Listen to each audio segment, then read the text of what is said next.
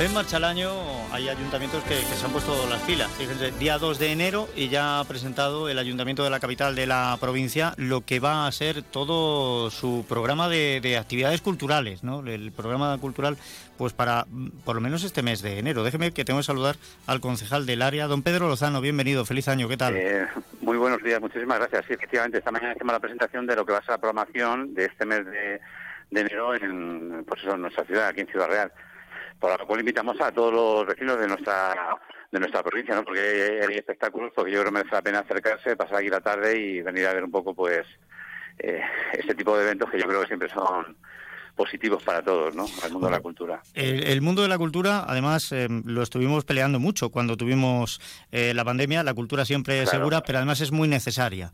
Y, sí, está clarísimo. Si no con todo detalle, pero sí que me gustaría que me detallara, pues, algunas de las cosas que tienen preparadas para este mes. Pues mira, nosotros ese año, bueno, pasa en todas las localidades, supongo, evidentemente la Navidad es la que marca la impronta, entonces, bueno, pues una vez hechas por las cabalgatas, ese, tipo de eventos, bueno, pues hay una programación cultural transversal y entonces, bueno, empezamos este jueves con un concierto de Año Nuevo que lo hace la Orquesta de, Sinfónica de Castilla-La Mancha, que es una entidad joven, completísima, ya han dado bastantes conciertos por nuestro entorno y bueno, el número de músicos que tiene, que todos son además de nuestra tierra, es realmente una, absolutamente una gozada escucharles sonar en directo, ¿no? Y bueno, pues esto va a ser este jueves, con lo cual empezamos con música, que a mí me parece siempre maravilloso, ¿no?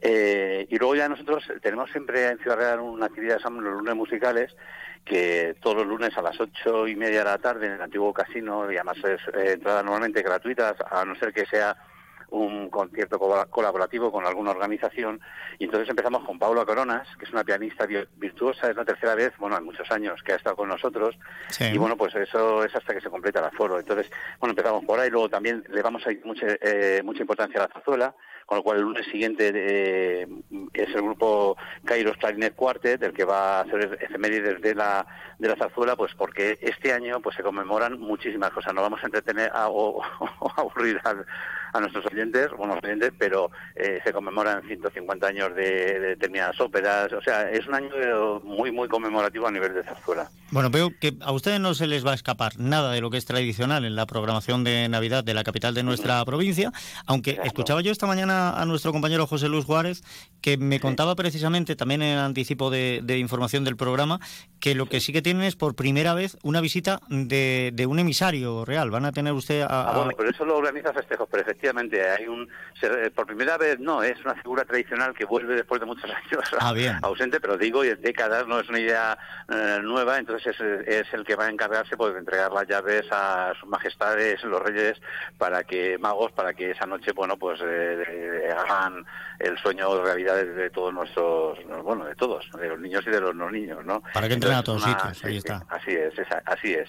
Sí, sí, sí, pero bueno, eso lo organiza no la concejalía nuestra de, cultura, se hace desde eh, tradiciones populares y festejos y bueno, yo creo que es un proyecto muy interesante recuperar ese tipo de, cosas que siempre han sido nuestras. Oiga, don Pedro, en estos tiempos en los que estamos hablando, que se encarece todo, que se encarece em, el carburante, que se encarecen los alimentos, que se absolutamente todo, eh, ¿se ha encarecido también el caché? O sea, quiero decir, ¿la cultura es más cara? Evidentemente todo ha subido y eso es importante. Es decir, yo muchas veces lo pienso, que los artistas muchas veces los infravaloramos, ¿eh? todos, sea artes plásticas, escénicas, música. Entonces todo el mundo al final tiene que pagar la luz eléctrica.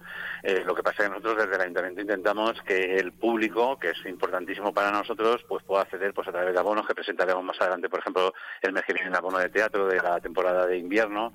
Eh, entonces siempre hacemos esa apuesta para que los precios sean realmente eh, asequibles. muchas veces comentamos los precios de mm, que, por ejemplo, tienen una, una obra de teatro en el Quijano, ahora no te podría decir ninguna concreta, pero sí que son a lo mejor la tercera o cuarta parte de lo que te podría costar en la Gran Vía siendo la misma obra de teatro. En, teatros, entonces siempre que se intente de alguna manera, bueno, a, través de los programas que nos ofrecen, pues el Platea y Red de Teatros de, Castilla-La Mancha y Platea a nivel nacional, pues llegar a ese acuerdo con, con compañías de teatro que, que sea eh, rentable para todos, o sea, para nuestros actores y nuestros generadores de eventos culturales, tanto como nuestro público. Mm. Pues eh, le doy las gracias. No le voy a entretener más porque sé además tiene una mañana completita y le echo un poquito el atraco a mano armada, pero... Pero encantado, de verdad. Lo que, la pena lo que te digo es que voy hoy es un día de esos estar en la calle corriendo de un sitio para otro y, buscar un sitio ahora mismo para estar con cierto silencio y eso pues es un poco complicado. Bueno, saque usted un hueco para hacerle la carta a los Reyes Magos. Eh, eso, eso, seguro. ¿eh? Eso que no falte nunca. eso que no falte. Fundamental. Que tenga feliz año. Gracias de verdad por haberme atendido y sigamos apostando por la cultura que es muy necesaria. Muchísimas gracias a vosotros, de verdad.